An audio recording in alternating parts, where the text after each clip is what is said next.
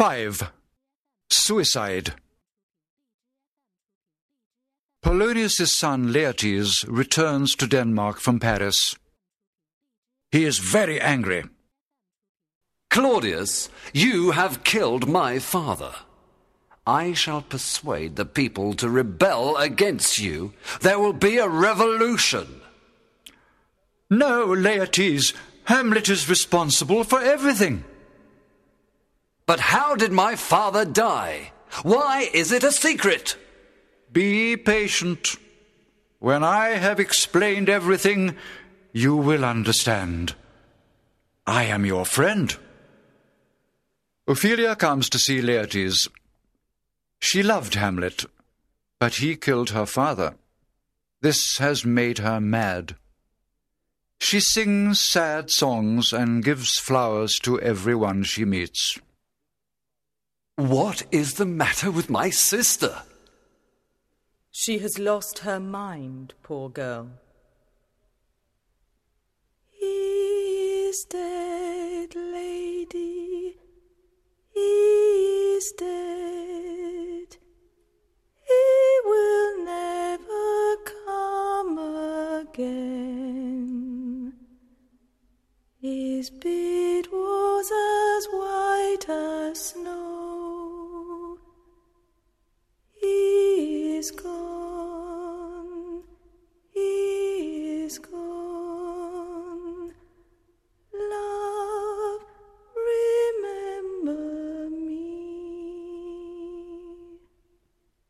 Do you see this?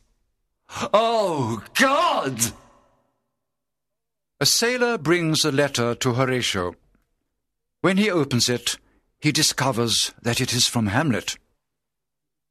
Horatio, I am in Denmark. Some pirates attacked our ship. While everybody was fighting, I jumped onto their ship. I paid them, and they brought me home to Denmark. Rosencrantz and Guildenstern have continued to England. I shall tell you more about them when I see you. Meet me in the graveyard. Hamlet. I shall go to him immediately. I am glad he is safe. Claudius also receives a letter from Hamlet. He has a private conversation with Laertes. But why didn't you put Hamlet in prison? He is very popular with the people. It was impossible to punish him. The best thing was to send him to England. He has killed my father and driven my sister out of her mind. I would do anything to get my revenge. This letter is from Hamlet. He is back in Denmark. I'm glad. I will kill him. I have a better plan. The Queen comes in. I have bad news, Laertes. Ophelia is dead. She wanted to put flowers on the willow tree.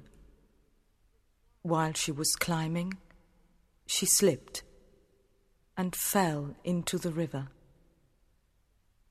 She floated there, singing. Then she drowned. Was it suicide? Nobody knows. Perhaps it was an accident. Oh, sweet Ophelia. I hoped she would marry Hamlet. Come, let us go and bury her. Now Hamlet has killed my father and my sister. Hamlet meets Horatio in the graveyard. They see a gravedigger. He is preparing a new grave, and he has uncovered some old bones. Hamlet begins to talk about death. Look at this skull, Horatio. It is Yorick's. He was the court jester. Alas, poor Yorick. I knew him, Horatio. When I was a child, he carried me on his back. His jokes were the best. He cannot make anybody laugh now. Perhaps this skull belonged to a beautiful lady. She cannot paint her face now. Perhaps this skull belonged to a lawyer. He cannot show how clever he is now. Perhaps this skull belonged to a court gentleman. He cannot wear elegant clothes now.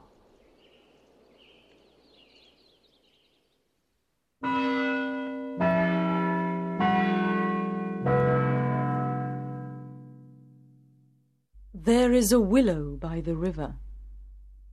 Its silver leaves shine in the glassy water. Ophelia walked there, picking the flowers to hang on the graceful branches of the tree. But as she was climbing up to the sky, a thin branch broke under her small feet, and she fell down into the weeping brook. Her dress spread wide, and, like a mermaid, she floated on the surface, singing old melodies. She was as happy as a creature of the water, but as her clothes grew heavy, they pulled her down to the dark bottom of the river, to muddy death.